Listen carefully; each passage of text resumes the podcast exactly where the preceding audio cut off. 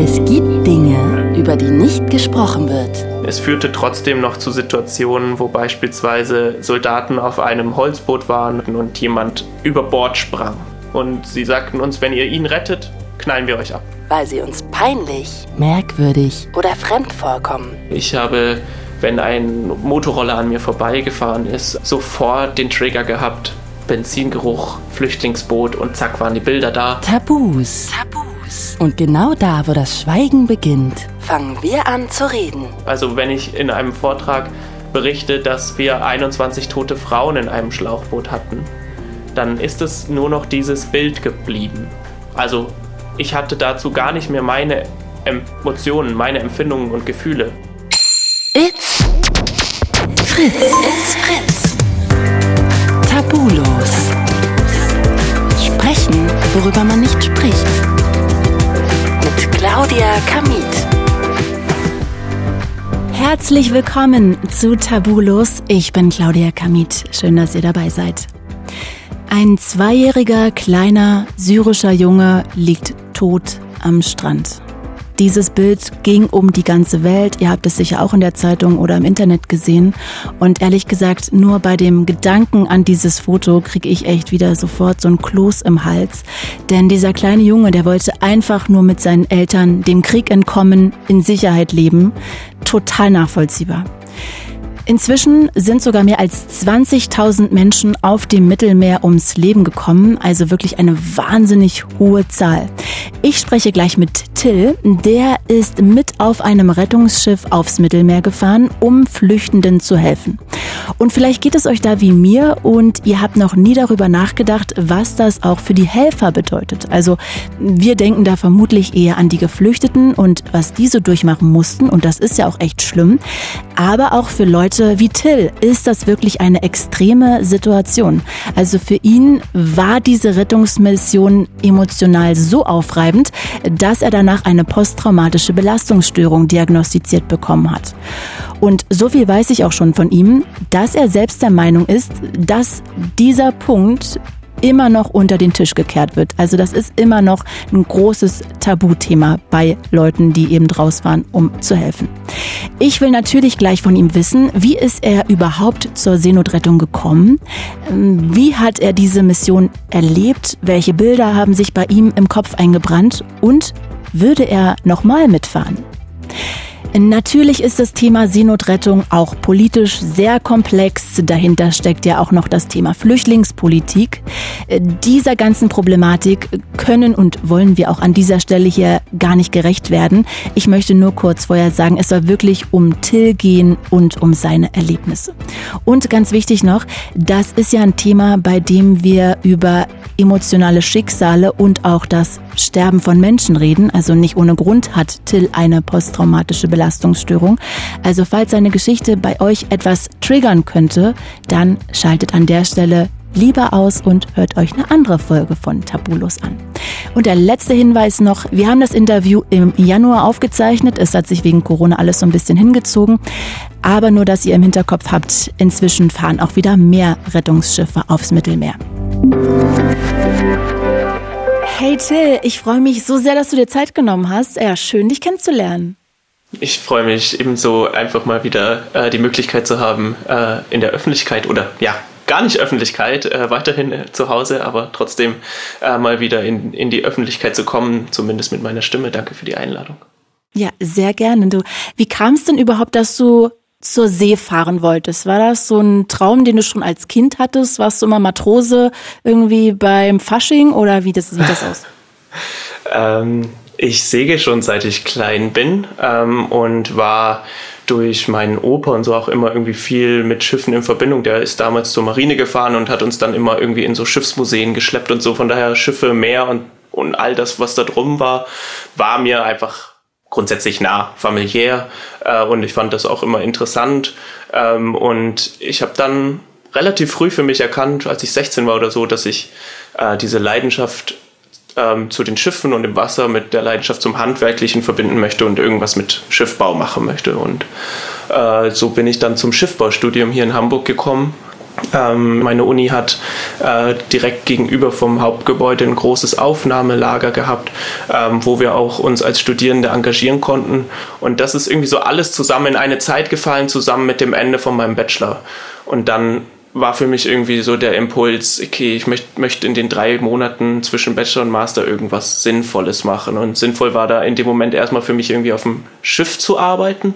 Ähm, und da war dann irgendwie so der Glücksmoment, dass in dem Moment also erst Mediterranee auch mit äh, der Aquarius, einem großen Schiff, rausgefahren ist. Kannst du kurz ähm, erklären, was die SOS Mediterranee ist?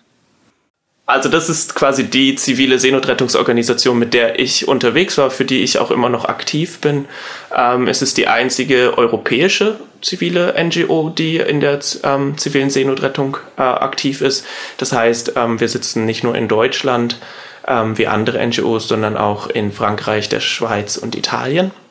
Und du bist auch im Vorstand, ne? Genau, seit 2018, quasi nach meinen ähm, Einsätzen auf See, ähm, bin ich dann an Land aktiv geworden und in den Vorstand gekommen ähm, und äh, bin seitdem quasi da auf europäischer Ebene und nationaler Ebene so für die globale Strategie verantwortlich. Till, lass uns doch mal ein bisschen über die Hintergründe zum Thema Seenotrettung reden. Also das ist natürlich ein sehr stark auch politisch aufge, wie sagt man denn, aufge, Aden, danke. Geladen. Dankeschön. Ja.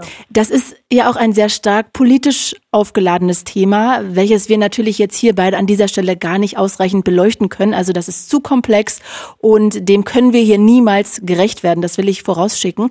Aber du hast ja schon erzählt, du bist Vorstandsmitglied bei SOS Mediterranee und das ist eine Organisation zur Rettung Schiffbrüchiger im Mittelmeer. Also ich glaube, du bist trotzdem jemand, der uns guten Eindruck verschaffen kann. Also kannst du mal kurz erklären, wann spricht man denn überhaupt davon, dass ein Boot in Not geraten ist. Also ist das generell so, wenn die sich auf den Weg machen? Ja, tatsächlich schon. Ähm, ich habe ja zum Glück vorhin schon relativ detailliert beschrieben, wie ähm, diese Boote aufgebaut sind. Das heißt, sie sind alle überfüllt, immer in der Gefahr zu brechen, zu sinken. Und ein ganz, ganz entscheidendes Merkmal ist, die Menschen haben keine Rettungsmittel an Bord. Das heißt, das Boot, auf dem sie sind, ist das einzig schwimmende Unterteil, der einzig schwimmende Untersatz. Es gibt kein Rettungsfloß, was man ins, Boot, äh, ins Wasser werfen kann, äh, wenn das Boot sinkt. Es gibt keine Rettungswesten. Und das ist per Definition sofort ein Seenotrettungsfall. Also ein Boot ohne Rettungsmittel, was nicht in der Lage ist, die Menschen zu tragen, die es trägt. Und dementsprechend sind alle Flüchtlingsboote oder alle Boote, die dort in dieser Form dann auch die Küsten verlassen, eigentlich in dem Moment, wo sie das Wasser berühren, auch ein Seenotfall. Um das auch nochmal zu zementieren, auch wenn du das schon angesprochen hast, dass die Motive natürlich ganz unterschiedlich sind, warum Menschen sich auf diese gefährliche Reise machen. Was würdest du sagen, wieso tun das die meisten? Wieso flüchten die meisten Menschen? Weil da gibt's ja auch immer sehr viele Kritiker, die, ja, ich möchte das jetzt gar nicht wiederholen, was die sagen, aber vielleicht kannst du es einfach mal aus deinem Blickwinkel nochmal erklären. Hm. Ich finde es extrem wichtig, dass wir unterscheiden zwischen der Flucht aus dem Heimatland und der Flucht aus Libyen. Denn sie haben miteinander überhaupt nichts zu tun und haben ganz unterschiedliche Beweggründe und auch ein anderes Ergebnis. Die Flucht aus der Heimat ist im Zweifelsfall motiviert, weil man gerade keine Chance in seiner eigenen Stadt sieht, ähm, vielleicht politisch verfolgt wird, Krieg im Land ist, also ganz unterschiedliche Sachen, die von äh, wirtschaftlichen Gründen bis hin zu ganz persönlichen gehen können. Ähm, diese Menschen begeben sich so wie wir, also so wie wenn ich jetzt ein interessantes Jobangebot in den Niederlanden bekomme, auch einfach über ihre nationalen Ländergrenzen äh, und beginnen quasi zu migrieren ähm, im afrikanischen Kontinent. Ähm, die Menschen reisen und kommen dann auf dieser Reise, auf der Suche nach Arbeit oder sonst was, nach Libyen. Und Libyen ist seit 2011 ein gescheiterter Staat. 250 militante Gruppen bekämpfen sich um die Macht. Es gibt keine einheitliche Regierung. Es gibt mehrere Regierungen, die in unterschiedlichen Re Regionen, in großen Bürger, äh, bürgerkriegsähnlichen Konflikten um die Macht kämpfen. Und dort in diesem ja, sehr kriminellen Land hat sich der schwarze Mensch, also ein Mensch mit der schwarzen Hautfarbe, als äh, monetäres Gut als Ware etabliert. Ähm, die Menschen werden ähm, zum Teil mit lukrativen Jobangeboten nach Libyen gelockt, ähm, zum Teil bis aus Bangladesch gelockt. Ähm, sie werden von Freunden angerufen, die wahrscheinlich gerade auch bedroht werden, um nach Libyen zu kommen. Und in dem Moment, wo sie die Grenze überschreiten, wo sie irgendwo in Libyen aufgenommen werden, werden sie einfach inhaftiert, ohne Grund. Ihnen werden Papiere und sämtliche ähm, ja, Gegenstände weggenommen, die sie noch als Besitztümer haben und werden dort inhaftiert in diesen Lagern. Und das hat den einzigen Zweck, Geld aus den Familien zu pressen. Es werden regelmäßig dann die Menschen gefoltert, sie werden dabei gefilmt und ähm, diese Videos werden an die Familien geschickt, um Geld aus diesen Familien zu pressen. Das heißt, ein Mensch, der in Libyen angekommen ist, wollte im Zweifelsfall nach Libyen, um Arbeit zu finden, wollte nie nach Europa, hat sich nie vorgestellt, übers Mittelmeer zu kommen. Und ich würde sagen, dass es mittlerweile sogar mehr Menschen gibt, die diesen Fluchthintergrund haben, als wirklich das direkte Ziel, eine bessere Zukunft in Europa zu bekommen.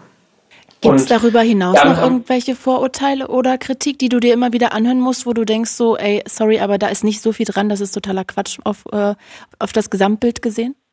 Ich finde es einfach grundsätzlich, dieses, dieses schlimme Wort Wirtschaftsflüchtling ähm, macht mich stinksauer, weil wir überhaupt uns als, als privilegierte Menschen hier auf unserem Kontinent überhaupt nicht vor Augen führen, was wir da sagen. Also das, das, das sind im Zweifelsfall sind es Menschen, die ihr Menschenrecht wahrnehmen, sich auf diesem Kontinent, äh, auf diesem Planeten frei bewegen zu dürfen und dort leben zu dürfen, wo sie wollen.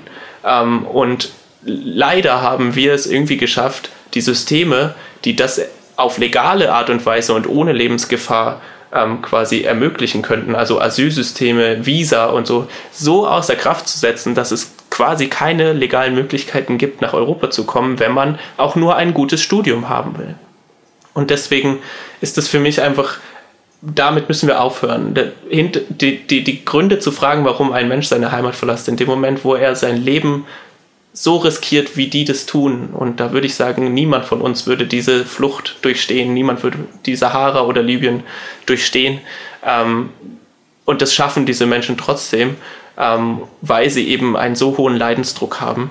Ähm, und das, das ist für mich immer das, das Absurdeste, dass wir da dann hinterfragen, warum dieser Mensch, also warum soll der Mensch jetzt ein Recht haben, hier zu leben? Hat er sich das verdient? Das ist einfach ja, in dem Moment, wo er Mensch ist, hat er sich das verdient.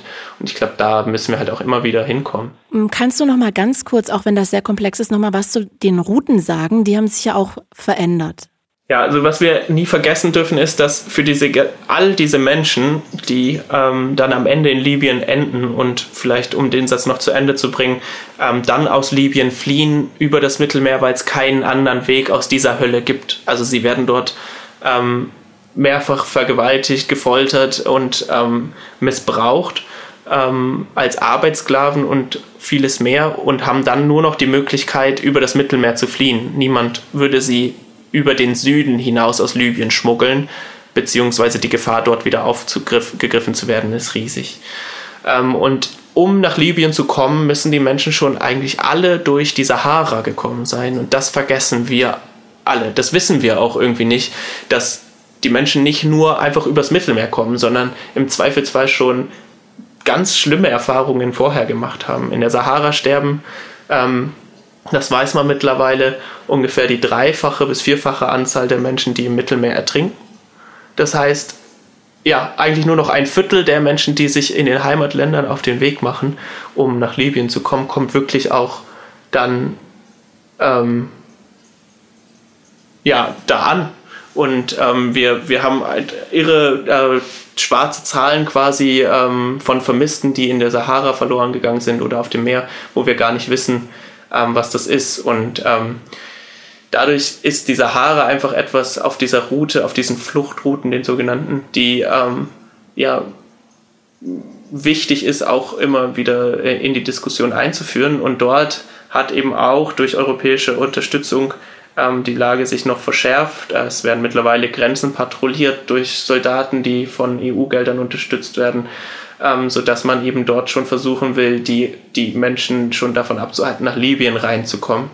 Ähm, die Fluchtroute ist dadurch nicht geschlossen worden, sondern nur gefährlicher geworden. Das heißt, die fahren mittlerweile nachts Umwege durch die Wüste, fahren viel schneller, wenn Menschen von von den Jeeps und Trucks runterfallen, die dort äh, von den Schleusern betrieben werden, dann wird nicht angehalten, sondern die Menschen werden einfach zurückgelassen, einfach weil die Situation so viel prekärer geworden ist. Aber natürlich der Migrationsdruck ähm, nicht abnimmt, wenn man einfach nur Soldaten an eine Grenze stellt. Jetzt ähm, gibt es ja Kritiker, die sagen, dass erst durch die Seenotrettung Menschen so diesen letzten Anstoß bekommen, sich überhaupt erst auf diese gefährliche Reise zu machen, eben weil sie Hoffnung haben, durch die Seenotrettung gerettet zu werden.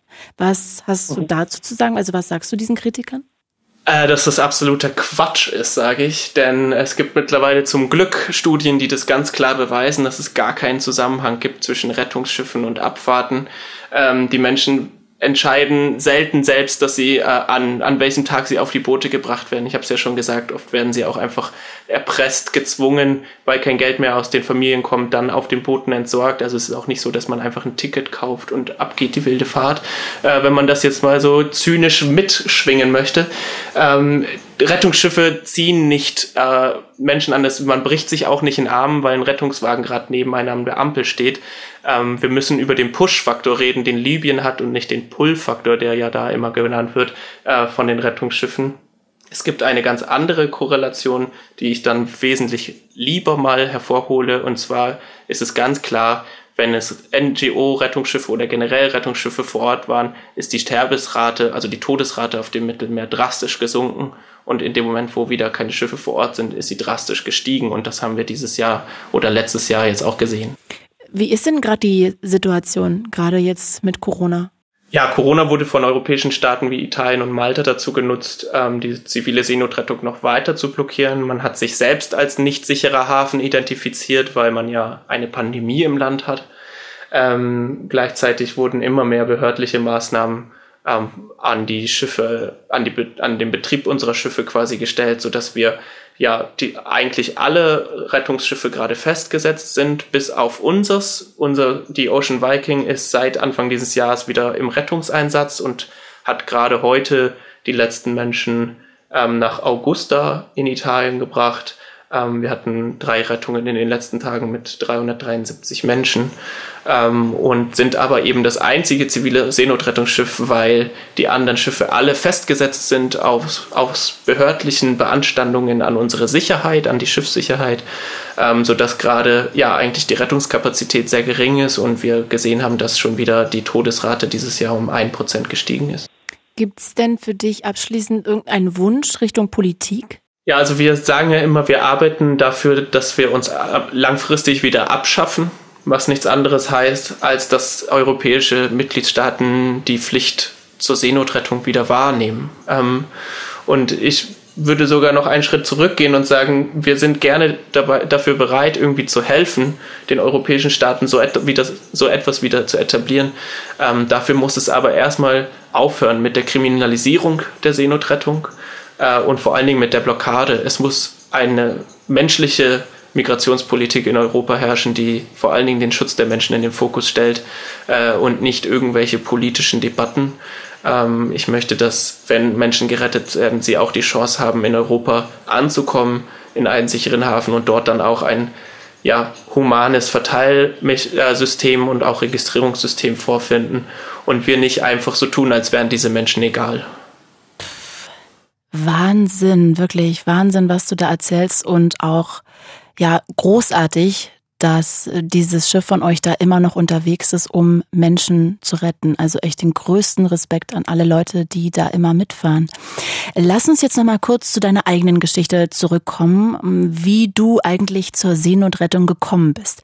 Wenn du das so erzählst, dann klingt das ja sehr beeindruckend. Also du sagst, da war ein Flüchtlingscamp vor eurer Uni und dann wolltest du diesen Weg noch weitergehen. Aber hattest du dann nie so Angst oder Berührungsängste irgendwie in diese Richtung, was das auch mit dir machen könnte? Also warst du da direkt sofort Feuer und Flamme, dass du Leuten helfen möchtest oder was war so die Triebfeder dahinter? Ja, eigentlich schon direkt. Also ich meine, ich hatte das ganz große Glück, dass zivile Seenotrettung äh, da gerade in den Kinderschuhen steckte. Das heißt, man konnte sich auch noch nicht so viel schaurige Nachrichten und Videos angucken, um sich das nochmal genauer zu überlegen, ähm, sondern ähm, ich habe ich hab mich da ein bisschen eingelesen. Ich kannte die Thematik der äh, Menschen, die von Libyen übers Mittelmeer fliehen, schon länger. Und dadurch war das für mich eher so, ach, ach, Wahnsinn, cool. Da kann ich jetzt richtig, da kann ich meine Expertise als Schiffbauingenieur verbinden mit meinem humanitären Interessen und das war richtig so Euphorie, cool. Das ist mein Projekt. Äh, die fahren mit einem großen Schiff, da will ich mitmachen. Ähm, und habe mich dann tatsächlich auch als Hilfsingenieur und Koch beworben, weil ich ja schon selbst wusste, okay, ich jetzt, bin jetzt kein Rettungssanitäterin oder irgendwie Ärztin. Von daher war mir klar, ich, ich kann da jetzt erstmal vielleicht gar nicht so unbedingt in der Rettung mitarbeiten, aber ich wollte einfach dieses Projekt unterstützen. Ja, Hilfsingenieur und der Koch hat's dann, hat dann nicht geklappt. Äh, dafür haben wir tatsächlich ähm, professionelle äh, Menschen, aber in die Search and Rescue Crew bin ich dann tatsächlich gekommen, denn die Ausbildung findet äh, bei uns dann hauptsächlich an Bord statt. Also natürlich braucht man gewisse Expertise vorher. Was sind denn da so die Voraussetzungen? Was muss man mitbringen? Also grundsätzlich sagt man erstmal so, äh, man sollte sich auf dem Meer und auf Schiffen auskennen. Also jetzt nicht gleich bei der ersten Welle seekrank werden, ähm, die großen seemännischen Knoten vielleicht schon mal können, dass man nicht das noch üben muss. Ähm, und ansonsten brauchen wir unbedingt ein Basic Safety Zertifikat, so nennt sich das. Das ist jeder Mensch, der auf See arbeitet, äh, muss das haben. Und dort lernt man so grundlegende Sachen wie Feuerbekämpfung auf See, ähm, wie verlasse ich ein Schiff, wenn es äh, in, in Seenot ist, ähm, wie komme ich aus dem Wasser in eine Rettungsinsel, all solche Sachen. Ansonsten eigentlich nicht viel mehr. Jede Expertise, die man da noch mitbringen kann, hilft natürlich, sei es jetzt, ob man irgendwie Speedbootfahrerin ist oder ähm, ja, Rettungssanitäterin, Mechanikerin. Ähm, all solche Expertise ist natürlich immer gerne gewollt in unserer Crew, ähm, weil wir ja begrenzte ähm, Kapazitäten an Bord haben und entsprechend alle Expertise mit unseren 22 Menschen, die wir dort an Bord bringen, äh, abdecken müssen. Jetzt hast du ja gerade schon gesagt, dass du eigentlich dir überlegt hattest, du könntest da vielleicht kochen auf dem Boot. Und dann plötzlich heißt es, nee, du fährst mit Rettung. Was war das für dich für ein Gefühl? Also wie hast du das aufgenommen? Ich war erstmal so ein bisschen, okay, also wenn ihr das sagt, dann werde ich das schon schaffen. Aber es war schon erstmal ein kleiner Respekt davor, weil, wie gesagt, ich hatte ja vorher noch nie in irgendeiner Weise im Rettungsdienst gearbeitet. Ich kenne Wasserrettung äh, aus dem Segelsport und so, aber das ist natürlich ja was ganz, ganz anderes. Ähm, da war schon so ein Grundrespekt da, aber ich glaube, in der Zeit hat einfach diese Euphorie, da mitmachen zu dürfen, da wirklich Teil von sein zu können, von so einem Projekt, was irgendwie sich so sehr für Werte einsetzt, hinter denen ich stehe, dass da einfach am Ende, glaube ich, die Euphorie alle, alle kritischen Gedanken, die ihr euch jetzt vielleicht so äh, rückblickend macht und euch fragt, ob man sich die macht, die macht man sich. Also ich habe sie mir auf jeden Fall nicht konsequent gemacht, ähm, weil, weil ich mich hauptsächlich einfach gefreut habe drauf. Jetzt hast du ja gerade schon gesagt, ihr wurdet vorbereitet. Also ich denke, ihr werdet gewusst haben, wie man erste Hilfe leistet und auch ja, ein bisschen bestimmt auch darüber hinaus. Wurdet ihr auch psychologisch darauf vorbereitet? Weil du hast ja gerade gesagt, dir war das gar nicht bewusst, du bist eigentlich blauäugig da reingestolpert und hast gedacht, okay, voller Euphorie, das packe ich, das machen wir, das wird toll. Aber hat dann irgendjemand da auch mal gesagt, so, ey, so und so kann das auch werden und das ist hart, das kann euch richtig seelisch mitnehmen? In der Zeit, in der ich an Bord gegangen bin, war das noch nicht so. Ähm, wir müssen uns vorstellen, das war ja Anfang ähm, oder ja, im Sommer 2016 bin ich an Bord gegangen und Anfang 2016 ist die Mission der Aquarius mit SOS Mediterranee gestartet. Das heißt, äh, man hatte irgendwie Ende 2015 den Verein gegründet, in Mühe und Not die ersten 300.000 Euro zusammengekratzt, um das Schiff die ersten Monate chartern zu können und hat händeringend Menschen gesucht. Ähm, es war noch keine Standardprozedere vor Ort. Alles war Neuland, alles war einfach unter dieser Prämisse so schnell wie möglich raus, weil egal ob wir jetzt top vorbereitet sind oder nicht, wir haben ein Schiff, was Menschen retten kann äh, und damit sollten wir vor Ort sein in der Zeit, wo gerade so viele Menschen ertrinken. Und das hat sich massiv geändert. Ähm, seit unserer Gründung, seitdem wir rausfahren, haben wir von Einsatz zu Einsatz uns ganz klar professionalisiert. Ich denke, das ist auch wichtig. Die zivile Seenotrettung ist zwar irgendwie auch ein Bereich, wo man sich engagieren kann als ja, Zivilperson, aber es ist auch einfach ein Bereich, in dem es um Leben und Tod geht. Es ist ein Rettungseinsatz und da braucht man meiner Meinung nach auch eine gewisse Qualität, um das einfach ähm, zu gewährleisten. Und mittlerweile werden deswegen bei uns die Menschen sowohl vor als auch nachbereitet mit sogenannter Supervision, ähm, wo dann auch eben mal die, die Aufmerksamkeit darauf geschärft wird, was kann ich als Team für mein Team tun? Wenn ich eine schwere Situation durchlebe, wie kann ich alleine schon durch einfach diese Familie, die man dort an Bord wird, äh, für meine Teammitglieder da sein. Ähm, aber eben auch, wie du gesagt hast, dieses Achtung, da kommen so einfach Situationen auf euch zu, wo ihr sehr bewusst und gesund mit umgehen müsst, um da auch sauber wieder rauszukommen. Und ja, ich teilweise denke, der, kann man das ja wahrscheinlich auch gar nicht, ne? Also das ist ja teilweise wahrscheinlich so tragisch, dass es das menschliche Gehirn total überlastet oder die Möglichkeit, mit der man da überhaupt emotional umgehen kann, komplett übersteigt. Absolut, ja. Also vor allen Dingen in, im Einsatz selbst. Ähm, da ist der Körper voll mit Adrenalin. Ähm, man funktioniert wirklich einwandfrei. Wir, wir trainieren ja jeden Tag. Ähm, wenn keine Rettungen sind, ist unser Tagesablauf Training. Ähm, und das ist genau dafür da, dass wir einfach in diesen Situationen, wo bei uns das Adrenalin einschießt, einfach funktionieren. Ähm, und wenn man sich dann so Berichte von, von RetterInnen anschaut, die wir auch regelmäßig veröffentlichen, ähm, dann merkt man schon immer wieder so zwischen den Zeilen dieses, dieses, ich habe eigentlich erst drüber nachdenken können, wenn ich, als ich zurück war, als ich nicht mehr auf dem Schiff war, da habe ich erst realisiert, was wir da wirklich alles getan haben. Ne? Also weil ich war auch in Situationen, zum Beispiel im Juni 2017, da waren wir, da war es morgens, als die Sonne aufgegangen sind, hatten wir schon irgendwie zwölf Boote um uns herum. Das sind dann so 1200 Menschen in Seenot. Äh, und bis, bis quasi irgendwie unser Einsatz begonnen hat, waren es schon 25 Boote und wir wussten, wir sind das einzige Schiff. Also das sind dann auch einfach Situationen, die man gar nicht mehr greifen kann. Man steigt dann auf das Rettungsboot und man fängt einfach an. Und wir waren an diesem Tag ähm, 38 Stunden auf diesem Rettungsboot ohne Pause und haben 38 Stunden einfach nur gerettet, ohne dass mir dabei bewusst geworden ist, was das eigentlich bedeutet. Und als ich dann nach diesen 38 Stunden an Bord der Aquarius stand und gemerkt habe, dass das Schiff randvoll war, also wirklich randvoll, äh, da ist mir das erst wieder klar geworden. Und das sind genau diese Dinge, die du ja gerade gesagt hast, man greift es irgendwann gar nicht mehr, weil, weil das ähm, so ein ja, kom komplexes äh, Konstrukt an Emotionen auch ist, was da auf einen zukommt, dass das erst im Nachhinein so richtig übereinschwappt. Hm, ist ja wahrscheinlich auch ganz gut in dem Moment, ne? Weil wenn du das wahrscheinlich in dem Moment aufnehmen könntest und dich das so umhauen würde, dann könnte wahrscheinlich da gar keiner weiterarbeiten, sondern alle würden nur mit ja, ihren Emotionen beschäftigt sein. Also man kommt ja dann wahrscheinlich wirklich in so einen Automatismus einfach rein. Ja, ja.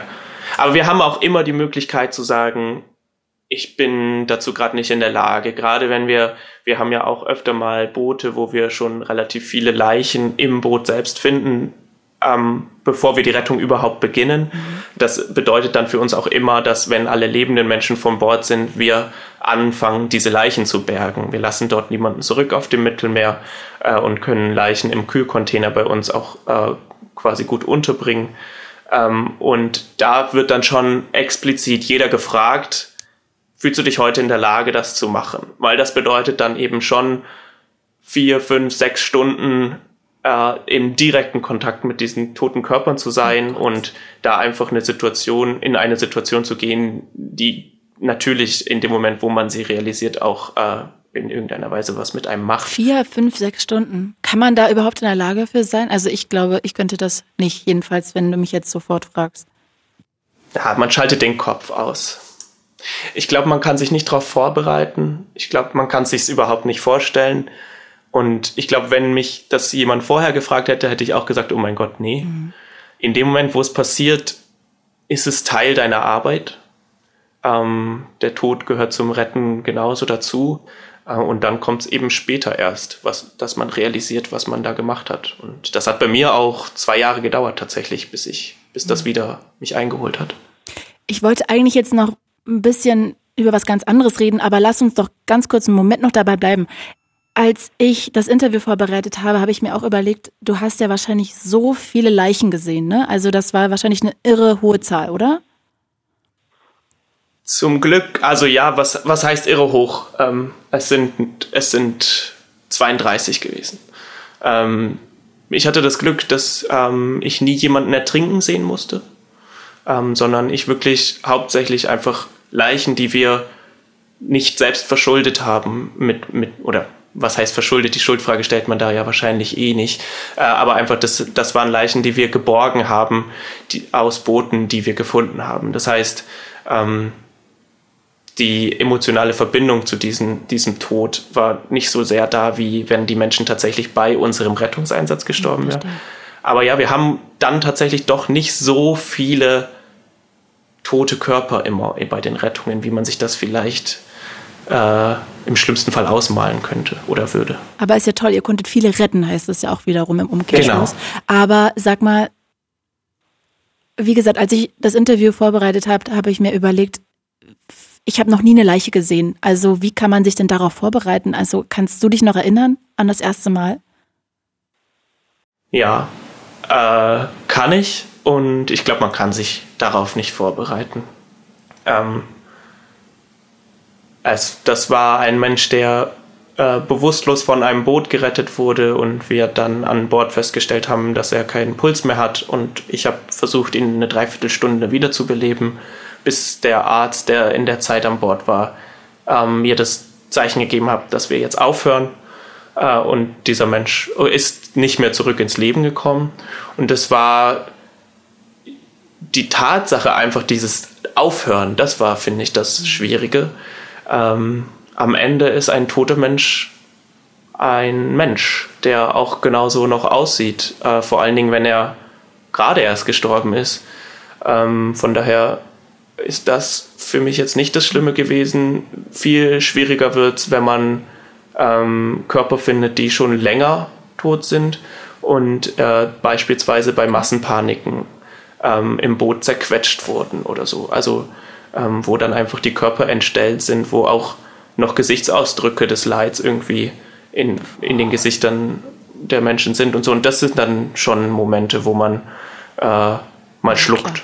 Äh, aber man, man muss, glaube ich, einfach einen Weg finden, damit ähm, erschreckend nüchtern umzugehen, würde ich es jetzt mal nennen. Und es einfach ja, am Ende doch als, als Teil des Jobs zu sehen, um, um dann daran auch nicht zu zerbrechen. Kannst du uns mal mitnehmen zu dem Zeitpunkt, als es dann wirklich losging? Also wann seid ihr gestartet? Wo seid ihr gestartet? Wie lange sollte die Reise gehen? Hm. Ähm, das war im August 2016. Damals lag die Aquarius noch in ihrem Heimathafen Trapani in Sizilien. Und ähm, mir wurde ein Flug gebucht, mir wurden ein paar vorbereitende Unterlagen geschickt und dann ähm, bin ich tatsächlich mit zwei Deutschen damals ähm, nach Trapani geflogen und kam dann im, im Hafen an wir wurden dann da abgeholt und fuhren irgendwie zu dem Schiff.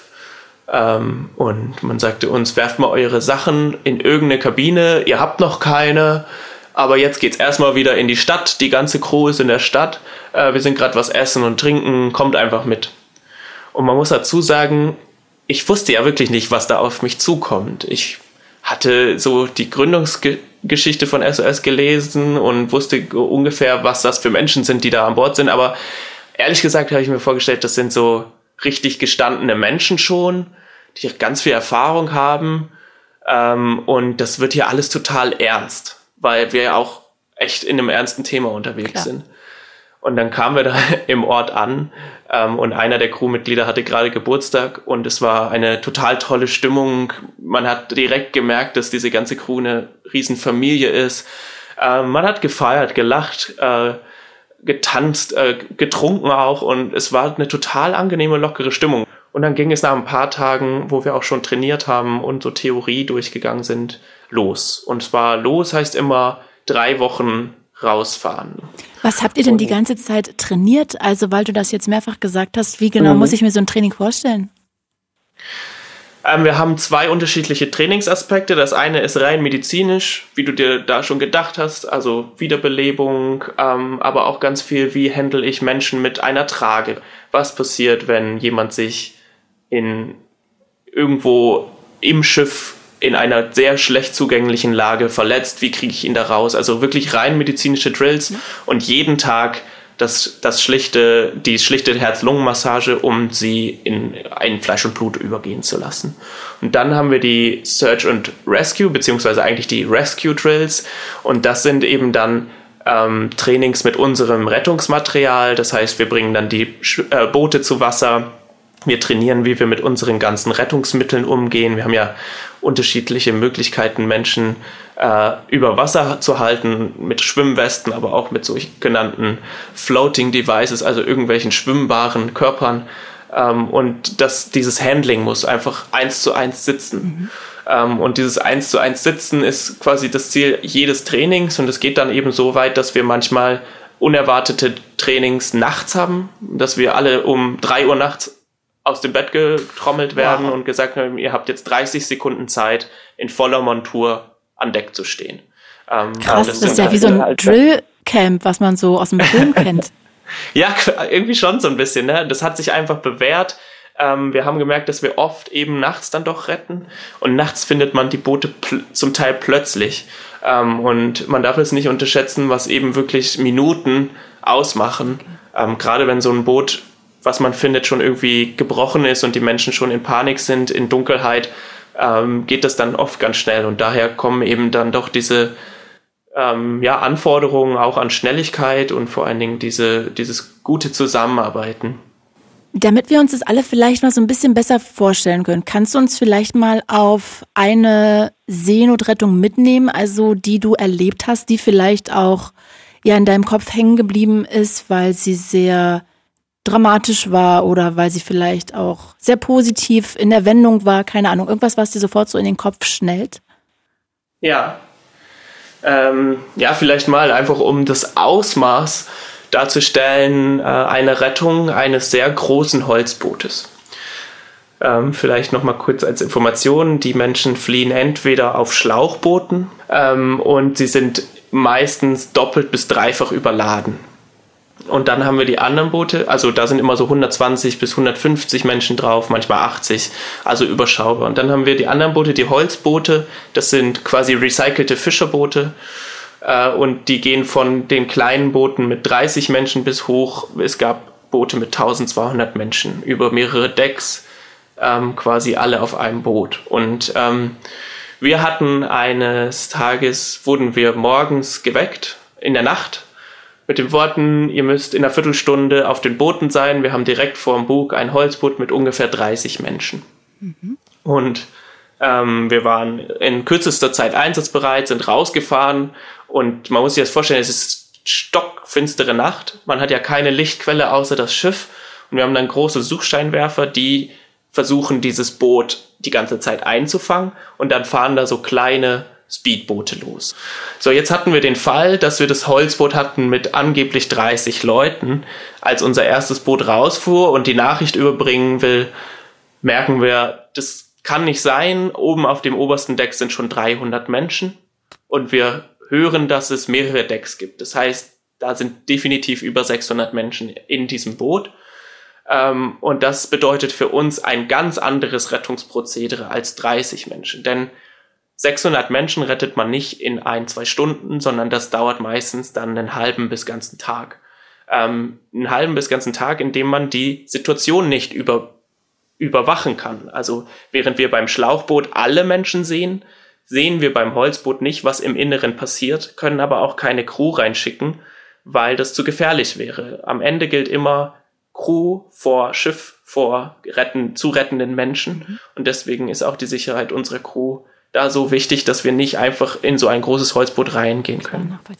Die andere ganz große Gefahr ist, also neben diesem, dass man gar nicht richtig mitkriegt, wie es den Menschen unter Deck geht, ist, dass diese Boote kentern können. Sie sind instabil, haben eine sehr, sehr schlechte Gewichtsverlagerung und gerade wenn die Menschen anfangen, unruhig zu werden und auf dem Boot hin und her laufen, dann können diese Boote schlagartig kentern.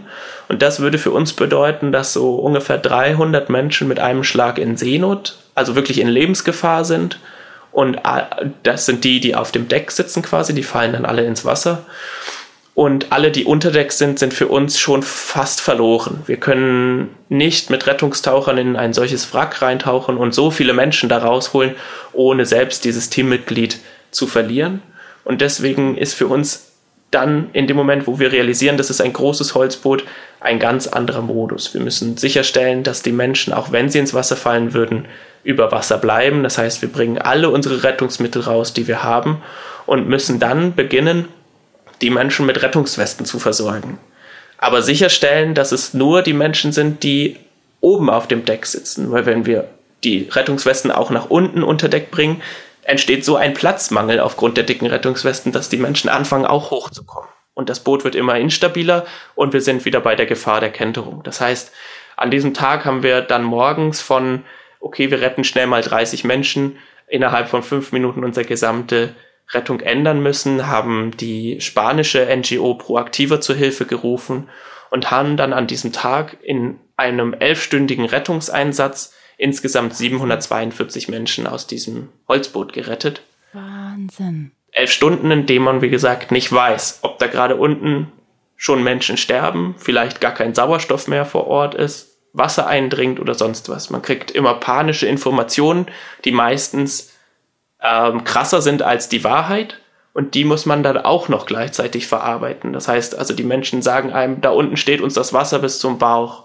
Das stimmt wahrscheinlich nicht, aber man, man muss eben in dieser, ja, doch sehr prekären Lage dann eben Entscheidungen treffen.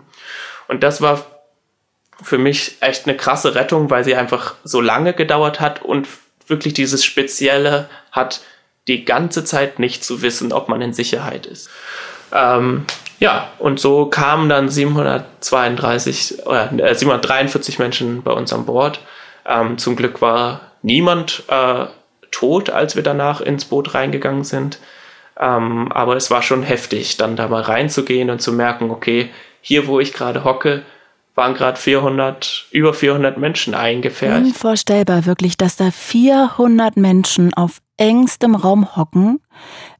Keiner sieht, was draußen los ist. Man kann auch nicht schnell rauskommen, wenn halt irgendwas Dramatisches passiert. Ne, man ist da so eingeklemmt, eingeengt. Also das muss so eine beängstigende Situation sein.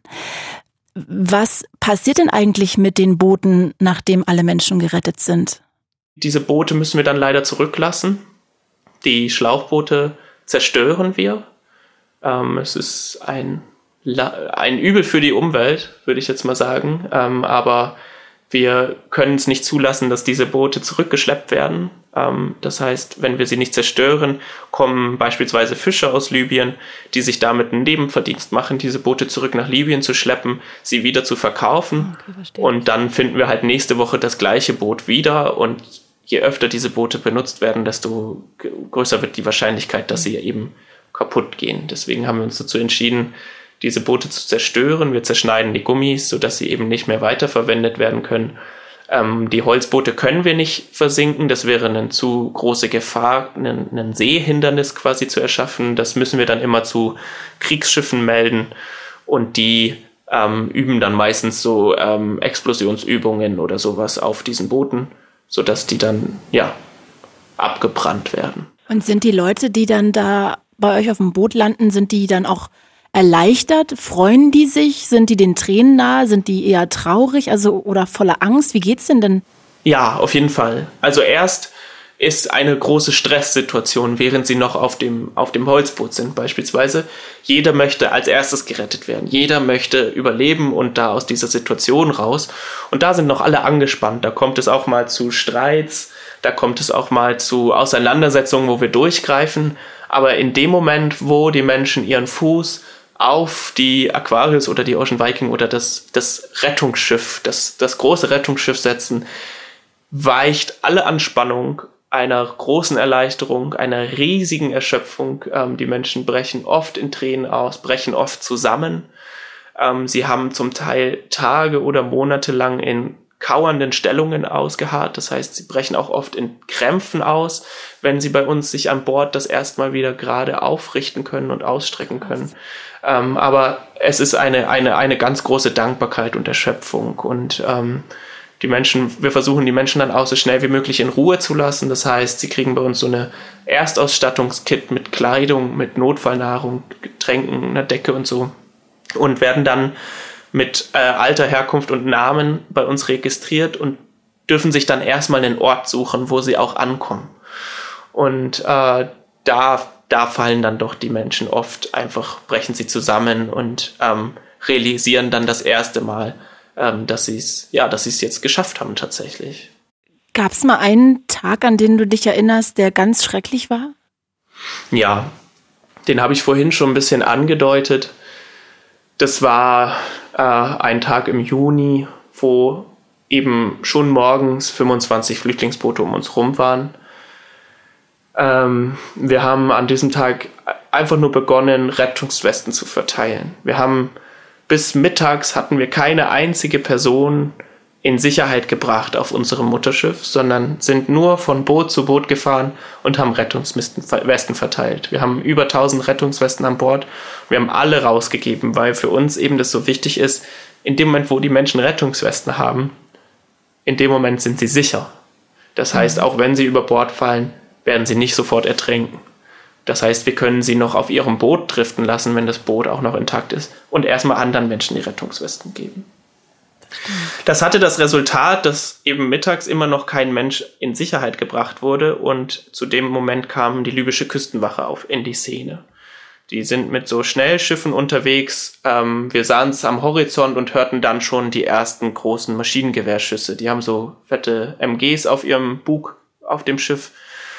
Und da war dann klar, okay, das, das wird jetzt kritisch. Ähm, das war in der Zeit, wo die libysche Küstenwache gerade wieder gerade eingesetzt war durch Europa ähm, durch europäische Staaten und ähm, da eben ja Handlungsdrang hatte, ähm, die Menschen dort dann auch, wie Europa das verlangt, quasi nach Libyen zurückzubringen. Und als sie dann in die Szene kamen, haben wir gesagt, wir retten jetzt so, so, also wir retten jetzt noch so viel wir können. Wir machen einfach weiter. Wir wissen, die Libyer werden uns in irgendeiner Weise darin äh, unterbrechen, aber wir werden jetzt einfach weitermachen ähm, und haben weiter Rettungswesten verteilt.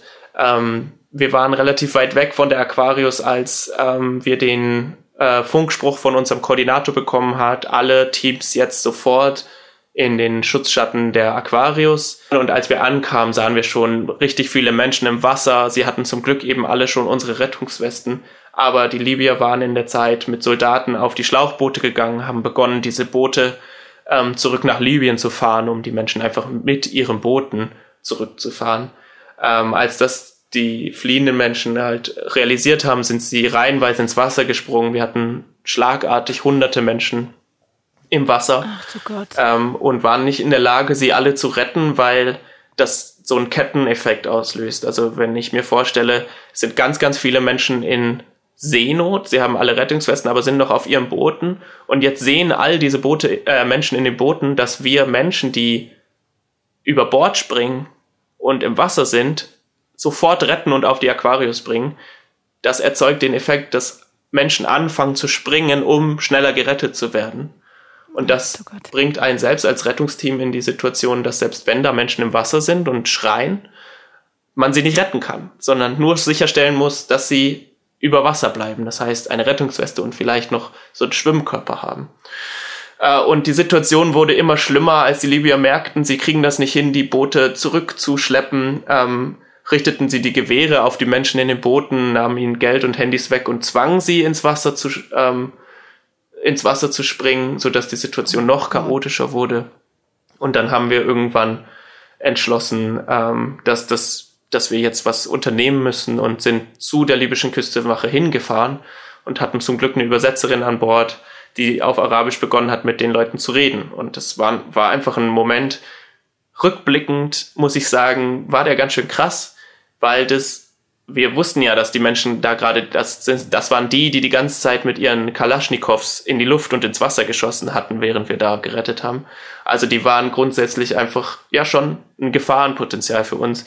Es hat aber dazu geführt, dass sie tatsächlich verstanden haben, ähm, dass sie hier ja nur Chaos kreieren und äh, damit aufgehört haben, ähm, diese Boote wegzufahren, so dass wir äh, die Szene erstmal unter Kontrolle hatten. Ähm, es führte trotzdem noch zu Situationen, wo beispielsweise Soldaten auf einem Holzboot waren, also libysche Soldaten von der Küstenwache, ähm, auf einem Holzboot waren, dieses Holzboot zurückfahren wollten und jemand über Bord sprang. Der hatte keine Rettungsweste, er hielt sich also noch über Wasser. Und wir waren einen Meter mit unserem Rettungsboot vor ihm und einen Meter weiter waren die libyschen Soldaten mit dem Flüchtlingsboot. Und sie sagten uns, wenn ihr ihn rettet, knallen wir euch ab. Wow. Das heißt, wir mussten dabei zugucken, wie dieser Mensch um, um sein Überleben kämpft äh, und versucht hat, zu uns zu schwimmen und wir mussten überlegen, was passiert jetzt. Und ähm, da sind wir in die absurde Situation gekommen, die ich, glaube ich, nie vergessen werde, dass wir um dieses Menschenleben verhandelt haben. Wahnsinn. Ich glaube, wir alle, also ich jedenfalls, kann mir nicht mal im entferntesten vorstellen, wie hilflos man sich fühlen muss in dem Moment, wie furchtbar das sein muss. Also echt, boah, krass. Hm, wenn du dann auf dem Boot mit den Geretteten bist, konntest du dich dann auch so ein bisschen mit denen unterhalten oder hat man dafür gar keine Zeit oder vielleicht sind die ja auch gar nicht dafür offen, nachdem die so eine Tortur durchgestanden haben? Also hm, bekommt man auch ein Gefühl für die Menschen? Kommt man denen nahe? Doch sehr. Also das war auch meine ganz große Intention, damals an Bord zu gehen. Deswegen war es mir auch so wichtig, an Bord eines großen Schiffes zu sein, was nicht nur rettet und dann die Menschen an die äh, italienische Küstenwache oder so gibt oder an andere große Schiffe, sondern wirklich die Menschen bei sich an Bord nimmt und sie humanitär begleitet, weil ich die Geschichten hören wollte. Ich wollte erfahren, was Menschen bewegt, ihre Heimat zu verlassen, aber auch vor allen Dingen, was sie dort ja Schlimmes erleben in, in Libyen, aber auch was sie bewegt hat, dann diese Lebensgefahr einzugehen. Und ich habe erlebt, dass gerade nach der ersten Nacht, wenn die Menschen das erste Mal so richtig ähm, in Sicherheit sich erholt haben, dass sie mit ihren Erfahrungen, mit ihrem Leid und ihren Geschichten auf einen zukommen. Also sie haben einen Redebedarf, einen Erzählbedarf, den ich, glaube ich, unterschätzt habe am, am Anfang. Ähm, ich habe mich dann in die Situation begeben, dass ich ähm, mich einfach zu Menschen hingesetzt habe, mit ihnen ins Gespräch bekommen bin und sie sind dann sehr schnell in der Lage, ihre, ihre ja, sehr schlimmen Erfahrungen, vor allen Dingen aus den libyschen Lagern, zu berichten. Sie zeigen dir die Narben zu den Geschichten der Folterung. Ähm, man erfährt ja Geschichten von Massenvergewaltigungen von Frauen, ähm, von Hinrichtungen, von regelmäßigen Schlägen und das ist mir nicht so ganz bewusst geworden am Anfang, wie schwer dann doch diese ja, diese Schicksale sind, die man dort erfährt. Und am ersten Tag habe ich mir, glaube ich, zwei solche Geschichten angehört und bin dann in meine Kabine und musste mich erstmal verkriechen und dachte mir, okay, ich kann nie wieder, ich kann das nicht, ich kann mir das nicht anhören und habe dann für mich einfach entdeckt, ich kann nicht mehr als zwei. So, ich, ich will weiter zuhören und ich will weiter erfahren, okay.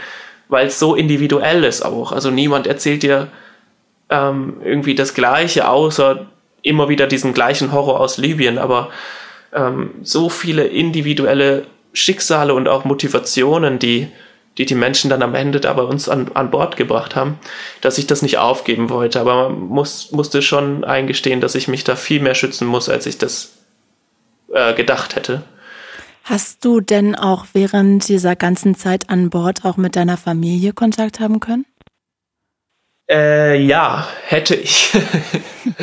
okay. ähm, wir haben Internet an Bord für die JournalistInnen. Die müssen ja regelmäßig ihre, ihren Inhalt hochladen und so, ähm, sodass wir WLAN haben ähm, über einen Satelliten. Aber ja. ich sehr schnell gemerkt habe, dass sich das diese, ich nenne sie jetzt mal echte Welt, sehr fern, sehr schnell sehr fern wird. Ähm, und mhm man gar nicht das Gefühl hat, man kann das jetzt in so einer kurzen Sprachnachricht oder in so einer kurzen Telefonat umreißen, ohne jetzt einfach nur Sorgen zu schüren bei den Menschen, die zu Hause geblieben sind quasi. Und deswegen habe ich mich dazu entschieden, das einfach nicht zu machen. Ja, total verständlich, ehrlich gesagt, denn ich stelle es mir auch total schwierig vor. Man ist da in einer völlig unbekannten Welt. Die anderen wissen gar nicht, wie es da aussieht, wie es sich da anfühlt. Und dann kann man ja nicht einfach so ein kurzes Telefonat führen, um zu sagen, äh, hallo Mama, ja, danke, mir geht's gut. Gestern schien die Sonne, heute habe ich schon zehn Leichen geborgen. Also, äh, das ist ja auch für deine Mutter dann in dem Moment total verunsichernd und äh, die kennt die ganze Situation nicht. Und ja, ich glaube, da wühlt man mehr auf und ich glaube, das ist auch für dich wahrscheinlich noch beängstigender, weil du dich ja dann auch in dem Moment der Situation stellst. Ne? Mm, jetzt lass uns mal ein bisschen weiterreisen, wieder als du dann zurück in Deutschland warst, als du zurück in der Heimat warst. Wie schwierig war das denn, hier wieder in diesen normalen Alltagstrott reinzukommen, in das reale Leben, wie du es gerade genannt hast? Ähm, ich hätte gedacht, dass es schwer wird. Ich war dann überrascht, dass es doch so leicht ging. Also man muss sagen, ich bin nicht direkt nach Hause gefahren, sondern am Ende meiner ersten Mission bin ich danach nach Spanien und habe einen Surfurlaub gemacht. Das, das klingt irgendwie so komisch, aber es war ein irres Bedürfnis, nicht in meinen Alltag zurückzukehren, sondern mir noch irgendwie eine Zeit zu geben, in der ich mit so ganz locker luftigen Emotionen all das verarbeiten kann, was, was ich da erlebt habe. Ähm, von daher bin ich eben nach Spanien und da ging es mir erstmal gut. Und auch als ich dann nach Hamburg zurückgekommen bin, ging es mir gut. Ich habe mich gefreut, in meinen Alltag zurückzukommen, meine Freunde zu treffen. Was ich dann an Weihnachten gemerkt habe, so als ich einfach äh, ja auch in die ruhige Zeit gekommen bin und viel nachgedacht habe, ist, dass ich es nicht akzeptieren konnte, das nicht mitteilen zu können, was ich dort erlebt habe. Also dass ich, ich habe das als enormes Privileg empfunden, diese Erfahrung machen zu dürfen. Und ich konnte, kam damit überhaupt nicht klar, dass ich das nicht teilen konnte. Also dass ich jetzt nur meinem Freundeskreis, meiner Familie diese Erfahrung geben konnte. Aber all diesen Menschen, die sich irgendwie darüber beschweren, dass jetzt hier jemand, der gerade irgendwie aus äh, Ghana kommt oder so, unsere deutsche Mülltrennung nicht hinkriegt. So, also so absurde Dinge gibt's ja. Absolut, absurd, und da dachte ich mir einfach so, nee, ich will, genau diesen Menschen will ich erzählen, was das überhaupt bedeutet zu fliehen und was das überhaupt bedeutet, wenn die Menschen dann am Ende hier sind. Mhm. Ähm, dass sie eben nicht in den Flieger äh, gestiegen sind und sich das einfach ausgesucht haben, wo sie sich ein schönes Airbnb bieten oder so.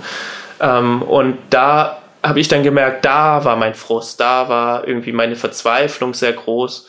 Ähm, und das hat dafür dazu geführt, dass ich mich in Weihnachten entschieden habe, doch nicht meinen Master sofort zu starten, sondern eben 2017 weiter Seenotrettung zu betreiben, weiter rauszufahren. Mhm. Und es hat mich dazu gebracht, einen multimedialen Vortrag über ähm, ja, die Migration des Mittelmeers zu machen, wo ich die ZuschauerInnen auf die gesamte Reise vom Heimatland durch die Sahara, aber auch eben Libyen, das Mittelmeer, aber auch eben Europa ähm, nehme, um, um mal zu zeigen, was bedeutet es eigentlich, wenn wir sagen, da kommen gerade Menschen nach Europa. Was, was steht hinter diesen Zahlen, die uns da dauerhaft gegen den Kopf geworfen werden?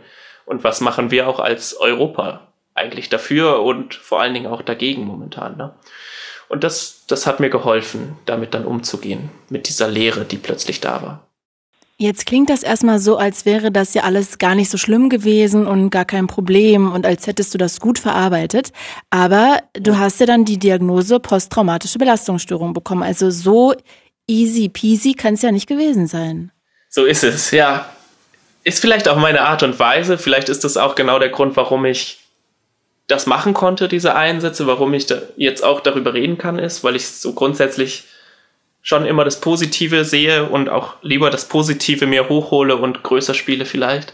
Ähm, nein, natürlich. Ähm, wir haben über die erschreckenderweise direkt zum Anfang des Podcasts über die äh, dramatischen Erlebnisse, die Toten, die, die, ja, einfach Bilder geredet, die einen niemals loslassen werden und auf die man sich auch nicht vorbereiten kann. Und genau diese Bilder sind es, die mich dann doch eingeholt haben. Also während ich irgendwie 2017 und 18 immer gesagt habe, mit meiner Verarbeitung läuft's total klasse, weil ich diesen tollen Vortrag habe und irgendwie die Möglichkeit habe, öffentlich darüber zu sprechen, mit Menschen ganz viel in Konversationen gehen konnte und einfach ja darüber auch ganz viel verarbeitet habe.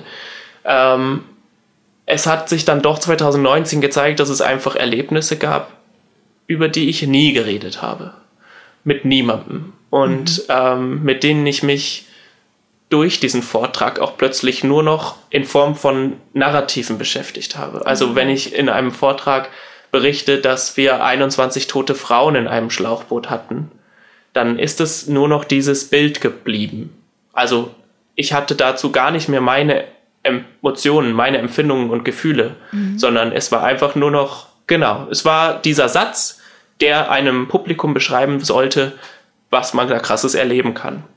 Aber gar nicht mehr mein Erlebnis war. Mhm. Äh, und da habe ich dann gemerkt, 2019, genau das ist etwas, was mir jetzt zu schaffen macht. Ich habe begonnen, Backflash-Träume zu haben, habe von Situationen geträumt, die ich erlebt habe, sehr real geträumt, also die schlimmen Situationen nochmal durchgeträumt, mehrfach.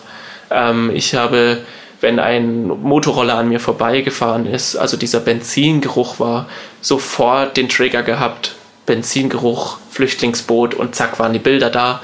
Mhm. Ähm, wenn ich an einem Kinderspielplatz vorbeigelaufen sind, bin, kreischende, freudig kreischende Kinder klingen sehr, sehr gleich zu in Lebensgefahr schwebenden Menschen, die schreien.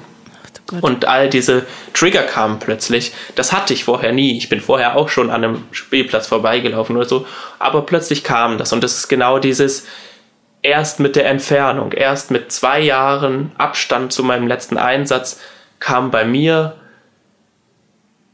dies, das hoch, dass ich da einfach, ja, diesen Abstand plötzlich in, in irgendeiner Weise sich darin ausgewirkt hat, dass Dinge hochgekommen sind, die ich gar oder ganz tief vielleicht auch schon im Rettungseinsatz vergraben habe. Direkt als es passiert ist, habe ich es direkt vergraben, ähm, weil da waren die Adrenalin noch da und so.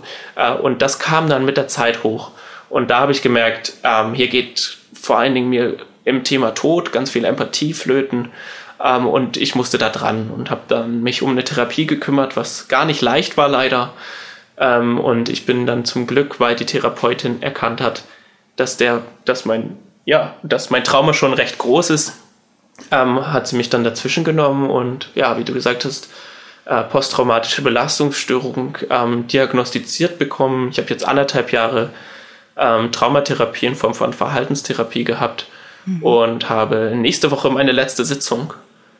Kannst du mal kurz erklären, was das genau überhaupt bedeutet, posttraumatische Belastungsstörung?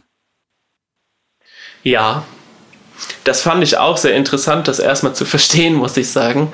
Ähm, wir müssen uns das so vorstellen, in diesen Situationen, die man dort erlebt, also jetzt ein ganz krasser Einsatz, sagen wir, ähm, dieser Mensch, den ich dort eine Dreiviertelstunde wiederbelebt habe, in dieser Zeit ist mein Körper voll mit Adrenalin und auch Dopamin.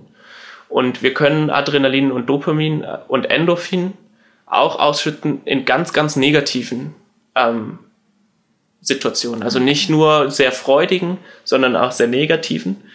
Und das gibt eine riesen Ausschüttung. Und wenn ich mir jetzt vorstelle, ich war immer neun Wochen am Stück im Einsatz und das dreimal, in diesen neun Wochen habe ich, das war für meinen Körper wie so eine Drogenzeit quasi. Also ich habe wirklich Ausschüttungen von chemischen Substanzen in meinem Körper gehabt, die ja nie in meinem normalen Alltag stattfinden.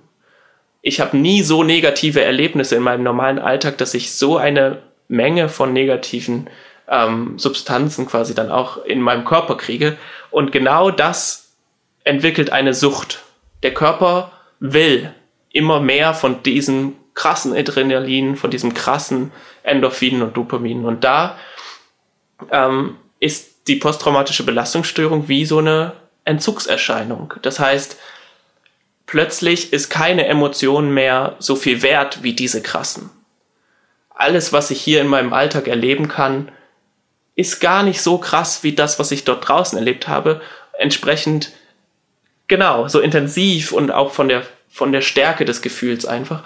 Äh, und das heißt, es hat gar keinen Wert mehr plötzlich für den Körper. Also, ähm, zum Glück auch. Vielleicht mal ein Beispiel. In, in, in der Zeit hat sich meine Tante umgebracht. Und ich konnte damit nicht in der Form umgehen, dass es mich traurig mhm. gemacht hat. Okay, Es hätte mich traurig machen müssen, aber ähm, ich bin einfach in der Situation dann nicht in der Lage gewesen, das zu fühlen, weil es nicht krass genug war, nicht intensiv genug, mhm. als dass mein Körper es zugelassen hätte, es als Emotion, als Gefühl anzuerkennen. Und deswegen ist für uns, die dieses Trauma haben, auch der Gedanke, zurück an Bord dieses Schiffes zu gehen, zurück in den Einsatz zu kehren, so eine Erleichterung. Also für mich war das immer klar, wenn ich wieder richtig gut drauf sein möchte, da muss ich nur zurück in den Einsatz gehen, weil da kann ich ja Hand anlegen, da kann ich helfen, da kann ich all das mir wieder vor Augen führen, was mir jetzt so fern wird. Also dir fehlen ähm, sozusagen diese emotionalen Peaks in deinem Alltag. Genau. Und die kannst du ja. nur da erfahren und deshalb zieht es dich wie so ein Drogensüchtigen quasi da immer wieder hin, um mal wieder richtige, ja, Emotions, um einen Emotionsrausch zu erleben.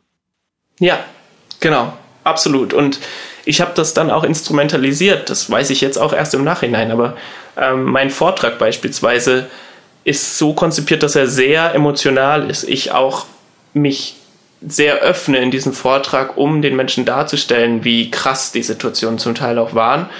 Ähm, und da auch einfach, ja, Geschichten raushau, die, die man jetzt eigentlich nicht so mal eben emotionslos erzählt. Und mit, mit solchen Situationen habe ich eben mich sehr bewusst auch immer wieder in diese, in diese Trauer, in, diese, in dieses Entsetzen reingedrückt, um es wieder zu erleben. Ich habe in der Zeit beispielsweise ähm, Foltervideos aus libyschen Haftzentren, die wurden in der Zeit veröffentlicht, weil ähm, das gefilmt wurde, habe ich mir angeguckt. Ich, ich, ich, mir ging es danach ganz schlecht, also wirklich richtig schlecht, aber ich habe sie mir durch angeguckt und mich danach gefragt, warum ich das gemacht habe. Und ein Jahr später, als ich dann die Therapie machen konnte und das auch erzählen konnte, ist mir eben erst bewusst geworden, dass, dass sowas dann die Instrumentalisierung davon ist, wieder so etwas zu fühlen, so etwas Schlimmes zu sehen und dann auch eben diese Intensität wieder zu kriegen, ja. Ich möchte gar nicht taktlos sein, überhaupt nicht. Ne? Bitte verstehe mich jetzt nicht falsch. Ich glaube aber, dieses posttraumatische das hast du jetzt sehr bildhaft erklärt, aber auch so ein bisschen, finde ich, distanziert. Zumindest glaube ich das. Ich kenne mich da auch nicht so richtig aus. Aber wenn man das jetzt erstmal so von außen hört, denkt man so, okay, also anfangs ging es dir ein bisschen schwierig ähm, und du hattest so diese Flashbacks und das war wahrscheinlich richtig schrecklich. Und dann hattest du aber die Therapie und hattest eigentlich nur noch diese Lehre und wolltest immer mal wieder so einen Peak haben. Aber das muss doch auch richtig einfach brutal emotional sein, oder? Also also du erzählst es gerade sehr plastisch eigentlich, aber das ist doch auch richtig hart, oder?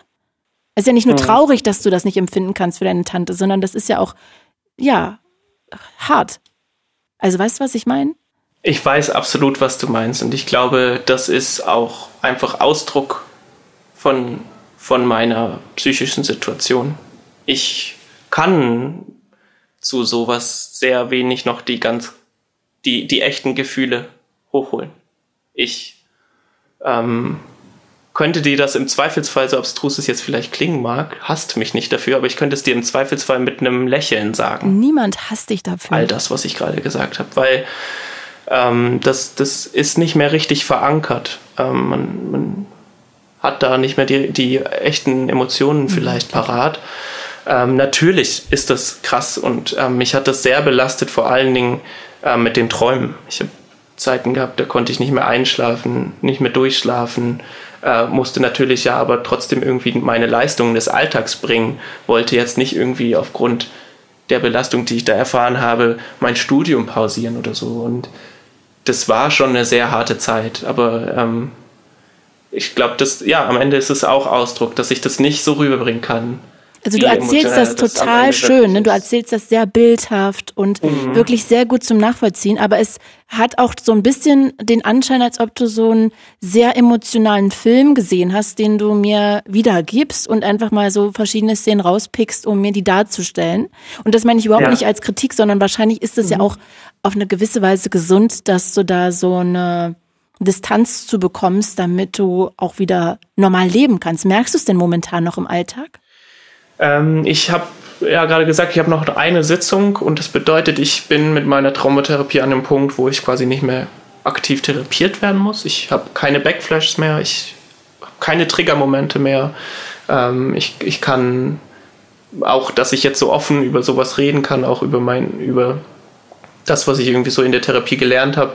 Ähm, das geht jetzt alles wieder sehr gut. Ähm, ich kann, ich habe mich dann mal getestet, mal wieder, so auch, auch irgendwie vielleicht ein bisschen verrückt, aber habe dann mal wieder einen richtig schlimmen Film geguckt, um zu gucken, ob ich danach wieder Probleme habe. Und all das ist nicht mehr. Von daher würde ich jetzt sagen, ich habe das Trauma aufgearbeitet. Ich habe das nicht bewältigt, in keinem Fall, aber ich habe das aufgearbeitet. Ich weiß, wo mein Moment ist, der, der mir zu schaffen macht. Ich weiß, mhm. an, an was ich arbeiten kann und habe ein Bewusstsein geschärft darüber, was, was mir da wirklich zu schaffen macht. Und ähm, äh, dadurch würde ich jetzt mal sagen, ich bin da auf einem sehr, sehr guten Weg ähm, daraus. Was meinst du mit, was dir genau zu schaffen macht? Diese emotionalen Momente? Ähm, ich habe in irgendeiner Weise ja ein Trauma ist ja immer anders. Also jeder hat sein, sein persönliches Trauma und bei mir hat sich herausgestellt, dass es Momente waren, die mir am meisten zu schaffen gemacht haben, in denen ich, ähm, in denen ich etwas nicht geschafft habe. Beispielsweise einen Menschen oder ein, ein Baby, was für mich noch krasser ist, weil das für mich so ein schützenswertes Wesen ist, es nicht zu schaffen, wieder zu überleben. Da die Schuldfrage nicht bei sich aufzuhängen, da nicht zu sagen, ich bin hier gescheitert, quasi, ähm, das, das ist ein ganz, ganz, ganz großer Teil von meiner Traumabewältigung gewesen. Also diese schlimmen Momente, die ich erlebt habe, da aufzuarbeiten, dass ich daran nicht schuld bin, weil ich vielleicht mich falsch verhalten habe oder so. Das war ein ganz großer Teil. Aber es ist ja toll, dass du das jetzt so reflektiert sagen kannst, dass dir bewusst ist, auch wenn du es wahrscheinlich erstmal nur weißt und es noch nicht so in dein Herz gerutscht ist, dass du nicht schuld bist, weil das bist du natürlich überhaupt mhm. nicht. Aber ja, also ich kann dir nur gratulieren, dass du so weit auch gekommen bist. Wirklich, das ist echt sehr beeindruckend. Hast du denn trotzdem noch diesen Wunsch, wieder auf See zu fahren oder wäre das zu riskant, weil das dann wieder deine posttraumatische Belastungsstörung triggern würde? Nee, ich habe auf jeden Fall den Wunsch. Also das hat mich nie mehr losgelassen. Das wird mich, glaube ich, auch nie wieder loslassen. Es ist ein irres Gefühl, diese Arbeit machen zu dürfen, diese pure Menschlichkeit ja irgendwie leben zu dürfen. Ich sage auch immer, das ist auch was Egoistisches. Also man, man denkt, man macht das total selbstlos. Ich glaube, das macht man sich vor, weil am Ende gibt einem das natürlich als Menschen auch extrem viel. Wir, es tut uns menschlichen Wesen sehr gut zu helfen. Das, das fühlt sich, glaube ich, immer gut an. Äh, und das ist natürlich da sehr stark irgendwie. Und äh, ja, auf, auf diese Art und Weise stelle ich mir das auch weiterhin irgendwie gut vor, da weiter rauszufahren. Ähm, ich bin froh, dass ich jetzt das mit meinem Trauma so weit aufgearbeitet habe, dass ich, glaube ich, auch jetzt stärker an Bord gehen würde. Vielleicht auch mit einem geschärften Verstand für meine Crew, also auch der Crew da helfen könnte, vielleicht in gewissen Situationen einfach.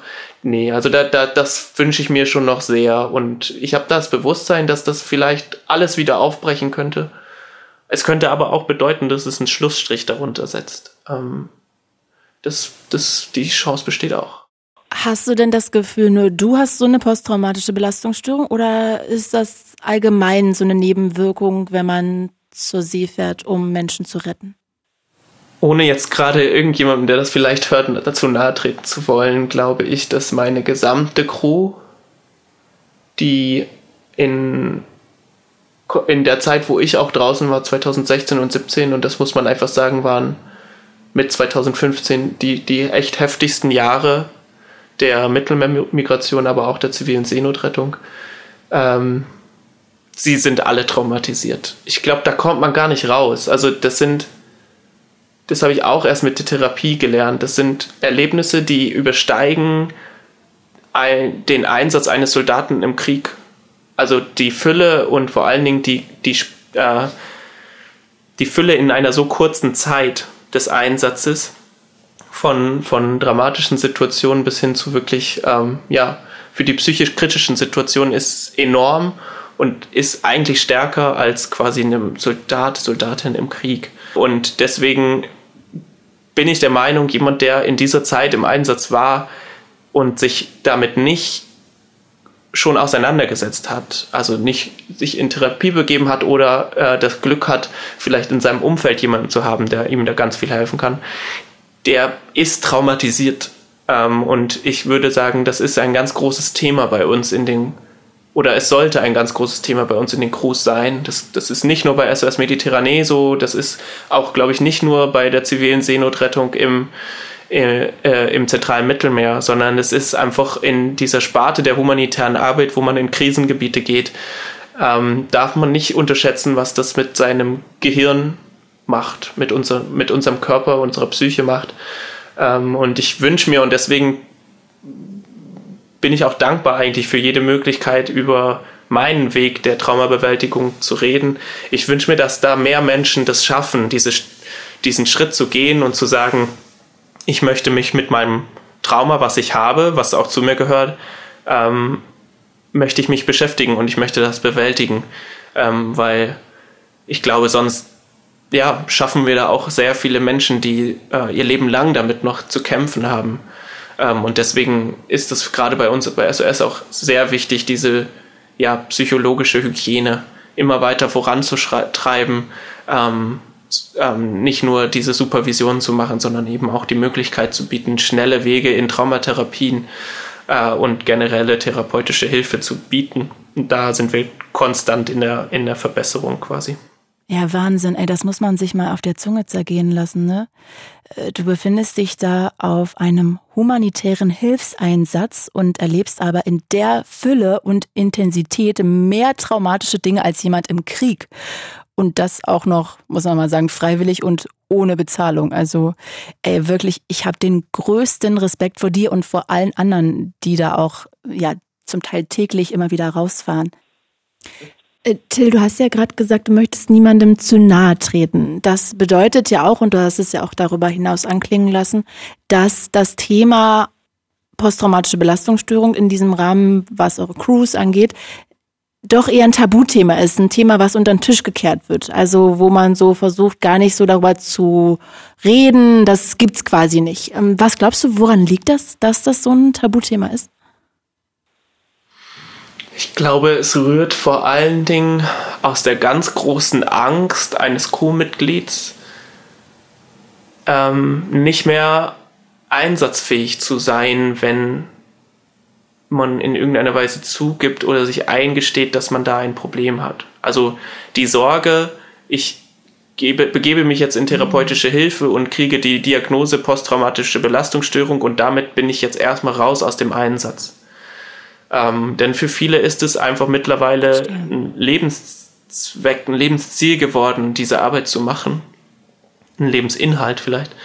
Ähm, und die können sich das nicht vorstellen. Ähm, aufgrund ihrer vermeintlichen Schwäche, man sieht immer die Anführungszeichen nicht, die ich hier mache, das dann quasi einfach, ja, sich einzugestehen und diesen Weg trotzdem zu gehen. Ähm, dann ist es, glaube ich, einfach, wir haben ja vor allen Dingen in Deutschland faszinierenderweise immer noch so diese, diese Stimmung, dass wenn jemand in psychologischer oder therapeutischer Betreuung ist, dass er irgendwie krank ist. Also das, das, ja, leider. Das, ja, also es ist irgendwie gleich so eine Schwäche, die, die einem, ähm, auferlegt wird. Und diese Schwäche möchte man natürlich als starkes Rettungsteammitglied auch nicht zeigen. Ne? Mhm. Ne? Also uns ist allen bewusst, was für krasse Situationen wir dadurch leben und dass das vielleicht auch nicht jeder machen würde. Und entsprechend wollen wir natürlich auch weiterhin die Leute sein, die das machen können und machen. Jeder Moment, in dem man irgendwie für sich vielleicht akzeptiert, dass man da nicht jedes Ereignis ganz mit Bravour verarbeitet hat, ähm, steigt die Sorge, dass man vielleicht zu schwach als zu schwach eingestuft werden könnte für diesen, diesen Einsatz. Also auch so ganz abstruse Gedanken, würde ich sagen, die da dann dazu führen, dass ähm, wir uns damit gar nicht so richtig beschäftigen. Und ähm, da ist es, glaube ich, echt extrem wichtig, dass wir diesen Schritt gegangen sind, zu sagen, wir bereiten die Leute schon im Vorhinein, vor der Mission darauf vor, ihnen klar zu machen, dass sie da quasi unvermeidlich eigentlich Dinge erleben werden, die sie, wenn sie sie nicht verarbeiten, äh, langfristig begleiten und belasten werden. Ja, ich glaube auch, dass Präventivarbeit da unglaublich wichtig ist. Wirklich toll, dass ihr das jetzt auch inzwischen so handhabt, wirklich. Sag mal, gibt es noch etwas, das du abschließend sagen möchtest? Ähm, mich fragen die Leute immer, was kann ich tun?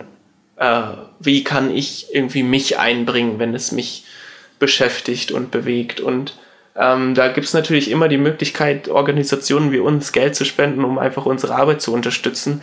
Aber auch Geld hat irgendwie vor allen Dingen jetzt gerade nicht jeder locker. Und das kann ich total verstehen. Und ich finde auch, man muss nicht immer in der Kapitalgesellschaft sich mit allem freikaufen. Ich finde es wichtig, dass wir als Gesellschaft offen bleiben, dass wir die Stimmung, die wir ja eigentlich doch vor allen Dingen so 2013, 14 hatten, dass wir sagen, willkommen, kommt, kommt und wir können. Ähm, dass wir da auch wieder hinkommen, dass wir dem Diskurs, der in sozialen Medien immer polemischer wird und auch irgendwie äh, mittlerweile in der Öffentlichkeit immer populistischer wird, dass wir dem entgegenwirken, indem wir einfach sagen, nein, ich stehe da nicht hinter, denn ich glaube, das sind immer noch die meisten Menschen, die sagen, nein, ich stehe da nicht hinter, für mich sind diese Menschen genauso Freunde wie äh, meine Nachbarin und mein Nachbar. Und das ist, das ist für mich wirklich das Allerwichtigste. Steht auf, wenn jemand etwas eurer Meinung nach rassistisches äußert. Steht auf, äh, wenn jemand in irgendeiner Weise etwas sagt, was ihr anders gelesen habt, wo ihr euch sicher seid, ähm, dass die Information falsch ist. Achtet darauf, dass unser Diskurs wieder zu den Menschen zurückkommt äh, und nicht immer von diesen Zahlen, die wir alle überhaupt nicht mehr abstrahieren können, ähm, ja, beherrscht ist. Freund sein, das ist, finde ich, einfach wichtig, damit wir unsere Menschlichkeit in diesem ganzen Prozess nicht verlieren. Danke, dass du da nochmal auch so sensibilisierst. Es ist wirklich toll, auch dass du so offen über all deine Erfahrungen und Erlebnisse redest, weil das jetzt haben wir ja auch schon besprochen, nicht so sehr einfach ist. Ja, auch danke, dass ihr die Plattform bietet für sowas. Ich finde, das ist immer genauso wichtig, also dass, dass Menschen wie wir, die auch gerne darüber reden wollen, ähm, dann auch die Möglichkeit dafür bekommen, ganz viele Menschen zu erreichen. Gibt es eigentlich ein Bild, was sich bei dir so total eingebrannt hat? Also als ich das Thema hier vorbereitet habe, war bei mir so ein Bild sofort im Kopf und das war von diesem kleinen zwei, dreijährigen Jungen, der da an die Küste von der Türkei gespült wurde, also dessen Leiche, der da tot an der, am Strand lag. Und gibt es mhm. bei dir ein so ein Bild, was sich festgesetzt hat? Für mich sind es die leeren Boote tatsächlich. Also so wie die Boote aussehen, wie sie dann zurückgelassen werden von uns, weil sie irgendwie, die erzählen die Geschichte so wahr äh, und so, so klar irgendwie. Da, da liegen Kleidungsstücke, da liegen Passfetzen, da liegen Wasserflaschen, Zahnbürsten, ähm, ein Schuh. Also einfach, ich finde, dieses Boot und die, seine Zurückbleibsel zeigen so sehr, in was für einer verzweifelten Lage die Menschen sind, wenn sie, wenn sie diese Flucht begehen über das Mittelmeer und, und das bleibt mir immer, immer im Kopf. Und ist für mich auch ein ganz krasses Symbol von Rettung. Natürlich, ein leeres Boot ist im besten Fall leer, weil niemand ertrunken ist. Till, ich danke dir von Herzen für die Zeit, die du dir genommen hast. Und ja, ich drücke dir die Daumen, dass es wirklich mit deinem PTBS nicht nochmal so hochkommt und dass du das überwunden hast. Und danke für deine Zeit. Sehr, sehr gerne. Danke auch.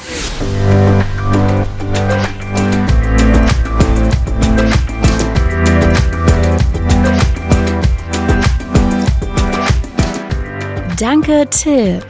Falls ihr noch eine Idee, einen Vorschlag habt, über welches Tabuthema wir hier auch mal reden sollen, dann schickt uns sehr gerne eine Mail an podcast.fritz.de.